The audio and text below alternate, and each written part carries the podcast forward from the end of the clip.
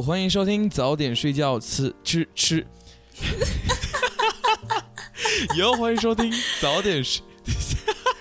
吃完早点再睡觉的。对，你好，我是 Milo Bang。你好，我是 Daisy Bang。呀，刚才有点口吃，不好意思。耶，今天 今天又回到了我们呃一个星期的那种呃自我探索的时间了呀。然后我们这次也是像上一次一样，各自准备了觉得啊很有趣，可以跟大家分享一些小知识。呀，嗯，So 我们还是没有取名字。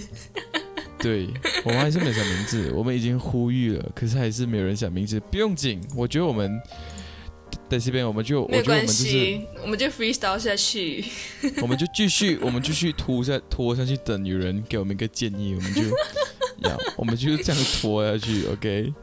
呀，So 事不宜迟，我们马上来，嗯，分享我们呀今天要分享的东西，还是你什么要补充的吗？这些边有什么想要讲吗？我我今天分享的东西就是呃，因为我因为我现在回来呃西马这边读书，然后就开始住宿舍，然后住宿舍就很自然而然就是有室友啊那些。然后我的室友他们就有点肮脏，然后就引发了我一个思想，我就在想，到底为什么有些人就是大家都一样是人，为什么大家可以这么肮脏？啊，我就想多肮脏？你是讲我的室友多肮脏吗？对啊，就是具体一点，举个例子。具体具体肮脏，可能就是嗯，这个有点这样讲，嗯。叫什么？提前预告一下大家，是还蛮肮脏的。就是因为本身我住的那间宿舍就已经啊，它的 condition 不太好，就是会多比较多蟑螂啦，蟑螂 OK。嗯。然后呀，然后呢，我的室友就是一个吃了东西，然后就会放在洗手盆，然后就不会洗。然后他吃的东西是那种有咖喱渍啊，那种这样，就是那那种 Maggi 面那种渍，总之粘在那个碗那边，就这样红红色这样。然后他就放在那边，他就不洗。他用的是免洗筷，啊没有把免洗筷丢掉。我相信，我觉得他应该是会重用这样子。他就放那边，他就放那边。Oh my god！最夸张的情况是，我去上厕所，就是隔天醒来啊，早上醒来去上厕所的时候，会看到里面可能会有蟑螂死掉啊，还是什么这样。可是通常我呀，通常我遇到这种情况，我的我就会。倒吸一口气，一定会把那个 餐具丢掉。就嗯，不要想啊，就是在买新还是什么，因为为了卫生起见。可是我觉得好像没有，就是一直放在那边重用。嗯嗯。还有另外一个就是，嗯，有一个我不会讲了，因为我们我那个我已经讲过，我们的那间宿舍的 condition 不太好，它厕所也不太好，就是那个排水系统不太好，洗手盆嘛，啊，洗手盆那些排水系统不太好。然后就有一天，我就晚上。我就听，哎，里面怎么就是厕所里面这么热闹，我就没有理。然后我过不久在上厕所的时候，看到洗手厕所里面这么热闹，听起来恐怖。就就是就是有人放音乐，然后不知道在里面做什么，就是很久这样啊。通呃放音乐，可能洗东西那些是还蛮正常嘛，就是要 entertain 自己嘛，做一些 boring 的家事的时候。过一段时间歌就已经停止放了，我就哎进去小便一下，然后就看到洗手盆上面呢全部是他的头发，然后我就。大震惊！我想，What the hell，都是头发。我想，为什么他不要拿垃圾桶装啊，还是什么这样子？重点是他剪完过后，他没有那个责任去想去清理掉它，他就 leave 在那边。过不久，就是我又我又小好便，我就出去了。然后我再回来说，哎，看到，哎，干净了，就整个厕所，就是那个洗手盆干净了。过几，就是过了隔天早上。因为我比较迟醒来，大家就已经可能数洗刷完毕了。过后，我是我是最后一个，然后我就去看那个洗手盆，那个水就满在那边，因为。我觉得是他把那个头发然后拼命拼命拼命冲掉，然后会导致呃那个排水就是下水道堵塞，对，下水道堵住，然后那个水就在那边。因为平时是他已经排水已经不顺畅，可是他还是会下降，他过了一段时间会下降。可是那个呢，就是经过了一天，就是早上到晚上，他还是保留在一样的水位，就证明说是真的堵住了。然后就呀，就因为这种。肮脏环境就让我想到，为什么有些人可以这么肮脏？今天的东西我就找到了这样，呃，其实你可以从一个人的宿舍看出一个人的 personality，就是一个人的呃人格这样子。呀。OK，然后我这边就是有做一些简单的调查啦，就是有心理学的啦。OK，第一个就是讲，如果你是一个喜欢把垃圾都藏在抽屉跟橱啊盒子里面的人，这样子的人呢、就是讲他对外观，就是事物的外观对我们所有人都很重要，所以这类人会比较 dramatic，他会比较喜欢，呃，把自己好的一面呈现给大家，然后很啊、嗯就是呃做很多事情主要。比较虚荣啦。对他就是要去打动嗯人家，然后就喜欢把自己不好的东西全部隐藏掉，让你看到这是最好的自己。OK，、嗯那有些人就是他的工作的地方会很肮脏，那工作呀，像嗯学那个书桌什么这样。对对对对，就是东西叠在一起啊，混在一起啊，然后都是很乱这样子，然后灰尘也是呃覆盖啊，这样子的人可以表明说他有很高的自尊心和不成熟度。然后即使他的办公桌杂乱无章，他依然可以在积极工作，并轻松找到所有任何他需要的东西。这不一定是一个坏事。通常情况下，凌乱的办公室是创造力的指示者，指示器就是，you know，就是凌乱，一种艺术家可能就是凌乱的桌子，所以他呀，嗯，就是有这种他比较会是就是乱，中有序。对然后对对对他还是可以对对在这个混乱一片东西当中找出一个规律。对对对对对。啊，那我下一点要介绍是讲一个肮脏的浴室。那其实我们啊，每次在广告上面就是看到啊，浴室就是一个让我们放松啊，然后那些什么不同的气味可以唤醒我们啊，烟啊那些精油可以改善我们的肤质跟呃我们的那些 你知道内部气内部内部器官的功能。浴室能有什么不同的气味。有啊，有你 撒布有不一样的味道，你的洗头水不一样的味道。OK 嗯，OK OK OK。但是，嗯，一个人的浴室干不干净的程度啊，就是也可以代表说这个人在不在乎自己。如果他是讲，嗯，嗯有很多不同各式各样的油啊，或者是不同的东西，很是这样，很很多不一样，针对不一样的部位有不一样的保养的东西，是这样他证明自己。那如果他的浴室唯一只是一个剃胡刀，或者是装一些干泡沫或一块肥皂，这不意味这个人沮丧，这代表了这个人的确有压力，没太多时间在乎他的外观。OK，Yeah、哦嗯，然后最后就是讲他们东西太多，有些人很难与自己喜欢的事物道别。这种情况下，就表明这个人格保守，他们不想改变事情的现状，并希望躲避这些变化。最坏的情况是一个人不断将无用的东西带回家趋势，这是强迫行为，保守怀旧，然后没有办法接受接受新的一东西些改变吧呀，这就是呀，我就是因为我的室友太肮脏，然后就开始去想这些东西，所以 maybe 我的室友应该是他很压力吗？所以 所以才会有肮脏的浴室，他没有时间去在乎我也，嗯，不太知道。他应该就只是懒惰吧。我觉得，生活真是一门学问呢。我觉得对对对对对，嗯，就是你你的周围会因为你的生活习惯而改变，and like 你要我觉得怎么样去一旦做这件事情的人，责任感就不太重了吧？OK，你如果你就像你犯犯那个错，然后你去改进，我不讲你，可是你既然做了，可是你又没有去改变那个情况，就是让他 leave it there 这样子，就觉得嗯，到底他好像还蛮逃避这个责任的。对对对对对对对，是这样子。嗯，那 Daisy Ben，你又有什么事情要跟我分享呢？你这个 Q 真是正式套。当然，OK，好的 i s y 报告。报告。哦，是这样子的，就是之前有一次我们跟另外一个朋友呃聊天的时候，我们就讲到我不知道为什么会讲到，就是鸡是讲交配的，然后我们那时候就马上去查了鸡是怎么交配。真的吧？因为你很好奇嘛。诶，如果你因为我们鸡就是一个跟我们日常切啊，我我主要是吃有吃肉的，大家就是讲啊荤食，OK，大家吃荤的鸡就是跟你离不开，鸡肉就是最 basic 的最基本的一个肉类嘛。然后你就从来都很像、啊，很像没有人讲吃鸡的那个什么生殖器，然后你就会很好奇鸡奇，边，对对对，就是讲鸡的生殖器到底是什么，它也讲交配，嗯我。就非常好奇。对啊、对啊、我们那时候应该是聊到什么鸡跟蛋的关系之类的，对对对对我们就想对，然后我就问，对，鸡是怎样交配？然后我们当下马上去寻找答案。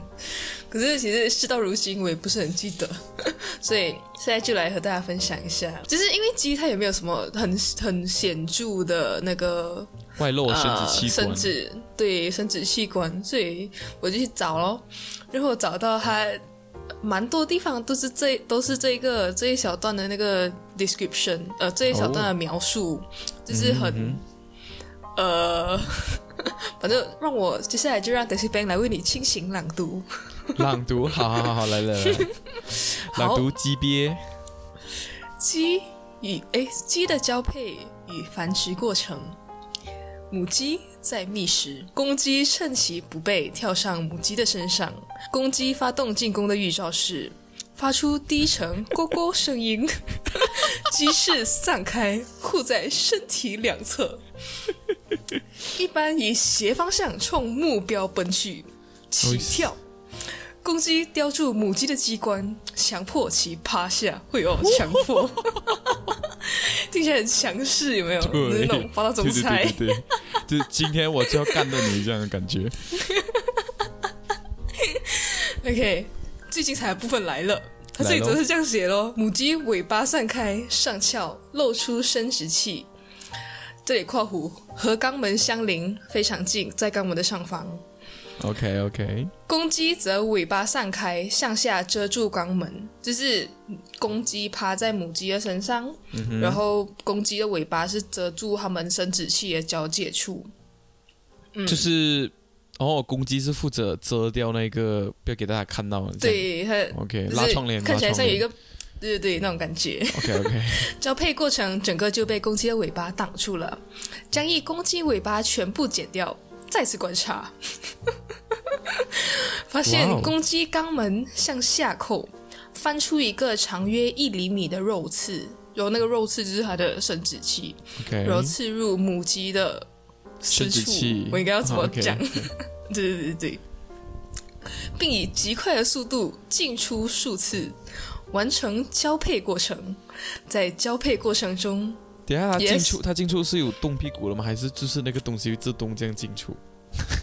啊这个是动画有一点高科技吧？我觉得应该不是这样，它这里没有多加描述啦。不过哦我 assume 它是就是屁股有动这样。是它 hip 有 adaptation 这样这样。对对对，就是 hip thrust 那种感觉。OK OK OK，好，在交配过程中，双方会惬意的发抖，可能是禽类的本能。整个交配过程不大于五秒钟，哈，哇哦，对，超短。所以我觉得这就是这也是其中一个原因，为什么我们从来都不知道鸡是怎样交配？因为就算有人家里有养鸡，就是那个过程，可能大家就以为他们是在打架、打闹之类的。哦哦哦哦，嗯，然后那个私处什么的那种不外露的生殖器官，就是就算在进行的过程当中，也是非常的不明显。哦，OK，哦，然后还有一个脑洞，哎，还有一个东西要跟大家分享，不是分享，就是那时候我们就是有查嘛，然后就有在想，嗯，我在想，我想为什么鸡鸡蛋它的壳是那种钙质嘛，就是硬的东西，我想为什么一个一个从一个器官这么软的东西可以生出这么硬的东西，然后他们就马上应我，他想这样你你也会你也会生指甲嘞，这样为什么鸡不能够在它身体里面生鸡蛋，就是那个鸡蛋壳硬的，然后我就哦，对耶，嗯，大家不知道知不知道，我们平时吃的鸡蛋是那种母鸡没有受精对的，对对对对对，不会孵出小鸡的卵。就是母鸡本身自己就会产生鸡蛋，对，我们平时吃的就是母鸡自己身体没有受精过的鸡蛋，对对对对对，对对对，嗯不知道大家知不知道、哎，也是 OK，知道我觉得我我我以前是有那个疑惑嘛。哦，我也是。我想，就是以前会不会担心来，呃，会不会吃到小鸡啊什么之类的？是咯，以前打打开鸡蛋的时候就觉得，嗯，为什么这个蛋放这么久，它也还是就是正常的鸡蛋这样哎，你吃的鸡蛋？你知道在菲律宾有一种食物是那种吃鸭蛋吗？然后就真的是有毛小鸭这样，啊啊啊！你敢吃吗？嗯，毛鸡蛋啊什么。只是你敢吃吗？我觉得如果我到当地，我会尝试去接受啦。呃，我有嗯我爸有吃过嘞，他好像不知道那时候去什么国家，然后他就有试冒险家精神我。我是 我是那种 OK 入乡随俗这种，这个我知道，可是有点不太能够接受，因为它真的是敲出来，你就看到一只就是一个鸭，是压整个头型很完整在那边，我就觉得我吃不下去，我觉得可是我真的很好奇那个口感到底是怎样啊？就是呃会被咬起来是 有点沙沙，又软又硬，呃 也没有冰。轮到你了，接下来我要分享的呢，就是因为嗯，我记得有一次我跟我弟弟分享，嗯就是犹太人这个种族。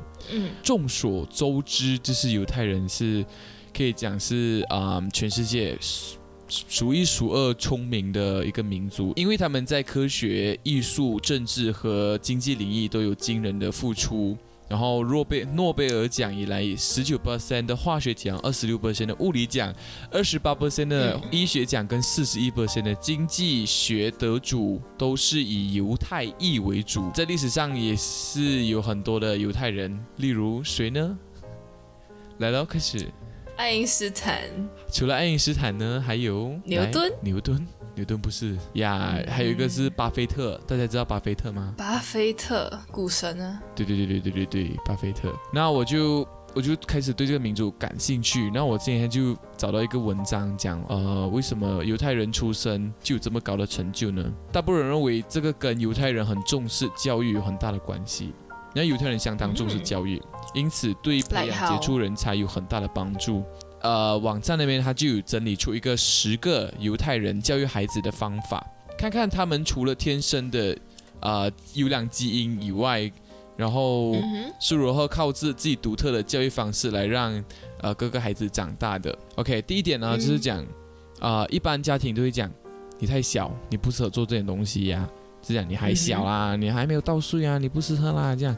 可是犹太人的家庭是讲别担心，再试一试。这句话就像我们常听的“万事起头难”，所以犹太人父母总是鼓励自己孩子去尝试，不要担心，他们不担心孩子遇到挫折，因为所有现在看起来习以为常的事情，一开始都是很困难的。嗯那接下来呢，一般家庭就会他们啊、一般家庭就会讲，等一下我一我是不是又要帮你打扫？就是来孩子啊、弄乱啊什么这样的，他就骂孩子啊。等一下我是不是要再帮你打扫？可是犹太人的家庭呢，是赞赏孩子做出来结果。而不是责备他，因为犹太的父母知道，孩子不一定要在一板一眼的环境下长大，就算孩子不干净，或者是把东西弄脏，他们的父母也不太生气，因为他们知道用鼓励代替责备才是最好的教育方式。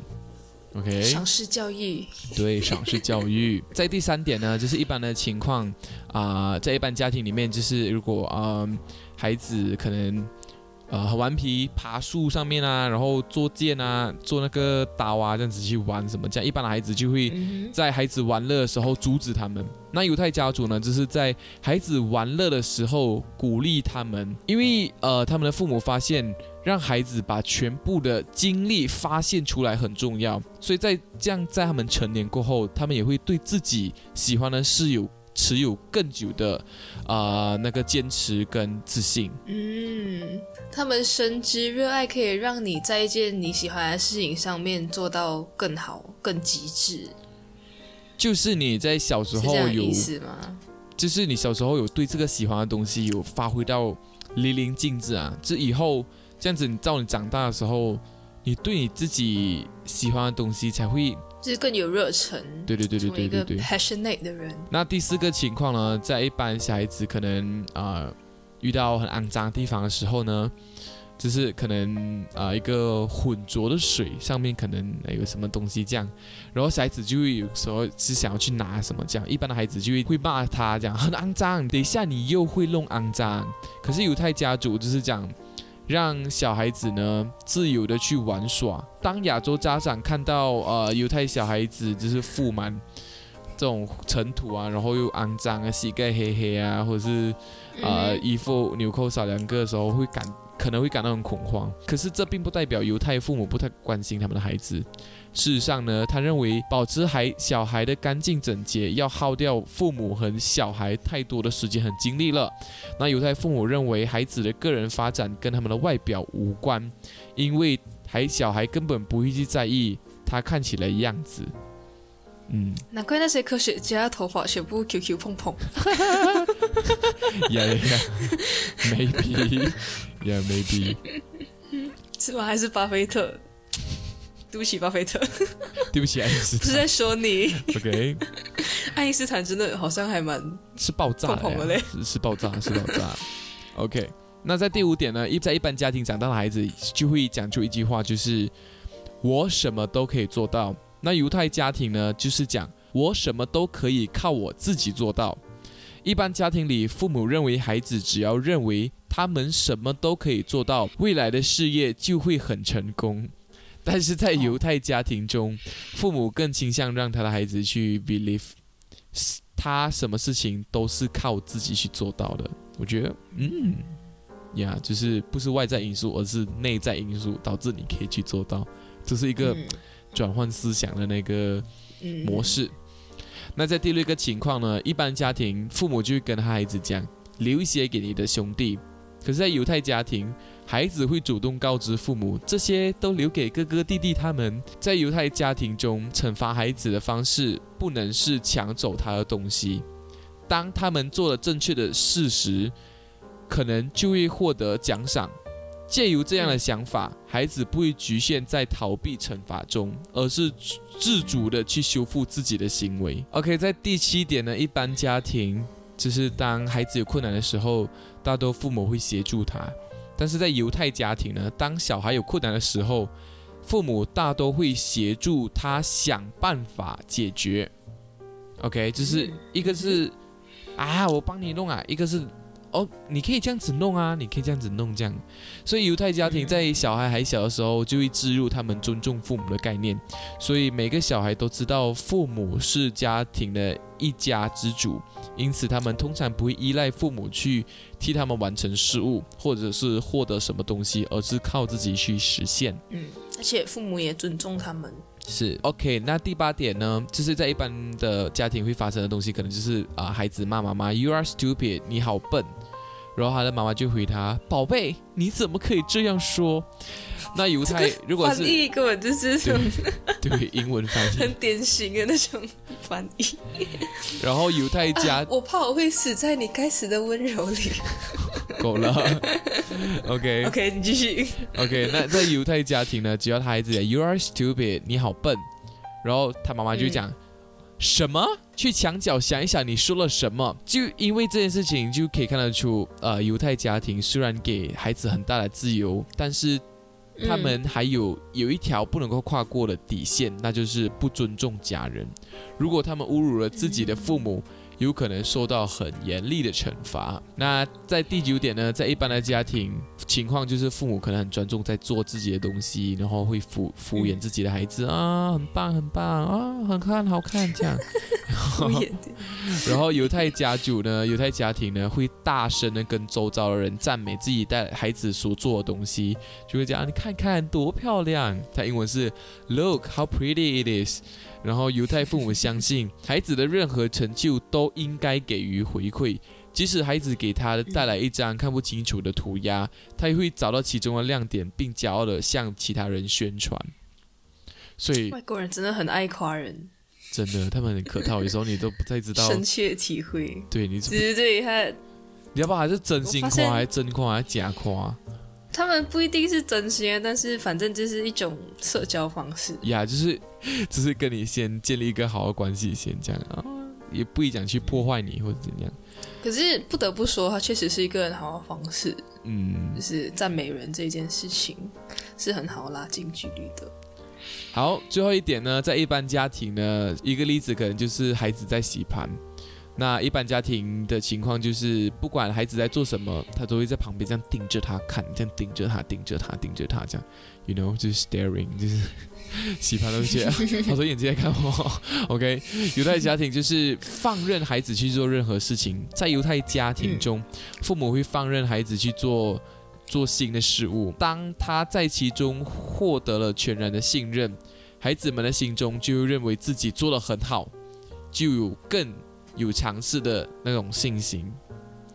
所以这样子看下来啊，我真的觉得，其实教育这种东西有时候就是转一转那种呃思维模式跟呃教育方式，或者是自己的那个应对方式，可能会带来很不一样的结果，right？嗯，我曾经听过一句话，嗯，就是讲说，好的教育是注重感受的。哦哈然后我这样听下来，我觉得，嗯，这是很很重点的一件事情，就是换位思考啊什么，然后是尊尊重，不管他可能依然还是一个小孩，可是他毕竟是一个人，是一个有可能有很不错的想法的，就是去相信这件事情。我还是坚信一个教育方式，就是从小让他尝试很多东西，不要涉嫌去想，嗯，哦，他做这个会不会受伤？他做这个会怎样？会不会怎样？就是因为他从小就没有受过那个伤，所以到长大的时候就不太知道怎么去应对，怎么去面对了。我就觉得，真的是很 花费心力的一件事情，就是怎么教育孩子。ready？哎，ready？要生小孩了吗？我没有那么喜欢小孩，米老板你准备好了没？OK，OK，right，我有一个问题犹太人到底大概在什么地区？就是他们是怎样分布？然后他们的起源是，犹太人的起源。就是有或者要讲辨别犹太人，他们有什么外观特征？呀，有一部呃 Netflix 的戏，我之前就是在 MCO 期间有看到，我觉得真的很蛮好看。它就几集而已，嗯然后就一季，然后它主要是在讲一个一个女生在犹太家族长大，就是很拘束自己，然后怎么从一个这么思想封闭的一个呃族群逃避出来，不是讲嗯哼逃出来，然后去尝试人的生活，只尝试普通人的生活，也不能讲他们不同不不不不普通，只是因为他们宗教的方式。那犹太族最、嗯我在看这部戏里面啊，我看到犹太族里面最明显的那个变化，诶，最容易辨认的就是他们呃有那个两条辫子啊，在他们的脸两两条辫子。在他们脸两边有一个辫子。呃，接下来我要分享的东西是，呃，这反正我之前有在看一些书，然后就经济学的书，然后还有就是听一些大人讲那种什么买买房啊，买这个买那个，就是有提到分期付款这件事情。OK，然后我就听到有一个理论是讲说，你如果要分期付款是要借贷款的话，那你最好是选择长期贷款。OK，然后我就觉得很疑惑，就是为什么要长期贷款？你早一点还掉不是很好吗是让你的负债时间更短一些。然后我就去查了一下，就是为什么呃很多人会 prefer 长期贷款，然后长期贷款它其实它的利率是比较高的，对啊对啊，因为我我据我所知，就是如果你的你拉的期越长，它抽了利息利息就越高。其实总了下来，嗯越长就会还越多。可是对对对可是你可是会拉的越长的想法，感觉就是你一就会让你感觉你一个月的消费可能没有这么多。总平均来讲，是不是？对呀、啊对呀、可是呃，你你在无形之中还更多钱，虽然你每个月的压力是比较小一点的。是嗯，然后我就去查了一下，我就来讲一下长期贷款的好处跟坏处吧。好好好哎，好处就是，呃，像通货膨胀啊，就是比如说你今天买六十万的东西，然后你放在以后，呃，你现在的六十万，比如说今天如果你一次还掉六十万，现在的钱在大部分情况下是比以后的钱更大的。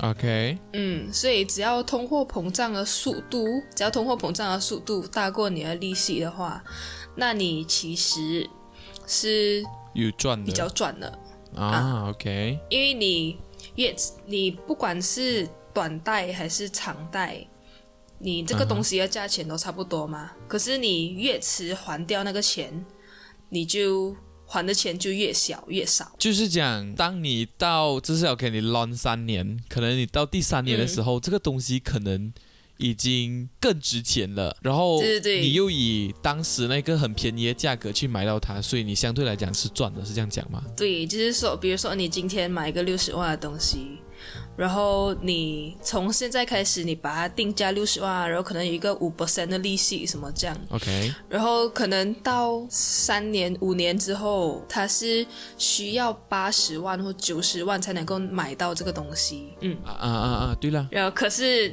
就是你你已经在一开始就先定下来，就是这个你买你要买这个东西的价钱就是六十万，理解理解所以。就是。嗯相对来讲还是是有划算的。哎，我不知道哎，我家里一直都是 prefer 拉，只是能够拉多长就拉多长，我也不太知道为什么。可能我觉得我家应该是很单纯，是因为拉越长，然后还越，只是感觉很像每个月就是输出会更少一点，会比较痛比较少一点这样的感觉。对，就是它也有这个呃，越迟还就钱越迟还就还的越少的这个原因啦。然后你刚刚讲的那个弹性，其实也是其中一个原因，嗯，因为你每个月要被分配去还你的贷款的钱越少，那你能够承担的风险就更多嘛。就是比如说你这个月可能又要修车啊，还是又要突然间要买一个什么新的家电，所以就是你的呃每个月的收入这个弹性会比较高啦。啊，对，弹性弹性比较高呀。对，这样然后这样再来听下来，你你还是如果你买一个东西的时候，你还会想要乱吗？还是你会又想要直接还完这样子？要看那个东西是什么啦。如果是如果你是买电器呢？我，因为我觉我是觉得，就是负债这件事情是蛮烦人的。是，对对对，嗯，真的。我知道现在有很多付款方式其实是支持你，就算买一个小小的东西也可以贷款。可是我就觉得，什么东西就是小小如果是的东西，然后要贷款，比方说，因为现在好像蛮多网网站，就是你买，比如说一个器材，其实也可以贷款这样。因为我哦，就觉得要看呐、要看那个利率怎么样。可是我觉得在大部分情况下，如果不是当时真的不太，就是如果我花了那整个钱会影响我生活的话，那我可能才会贷款。因为你每个月你要想着哦，我这个月又要还多少多少钱，就其实还蛮有压力的。嗯，我是这样觉得啊。好，那今天总结下来就是。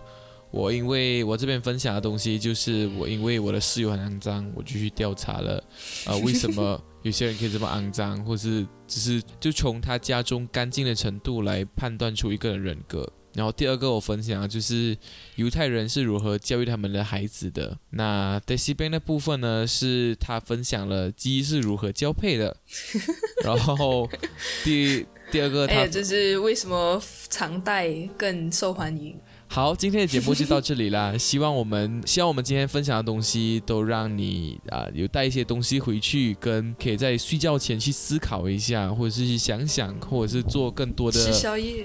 对，就是脑在吃宵夜，就是做更多的呃 further reading。哦，如果我们有什么解释得不太合理或者讲错的部分，也欢迎大家来指正我们。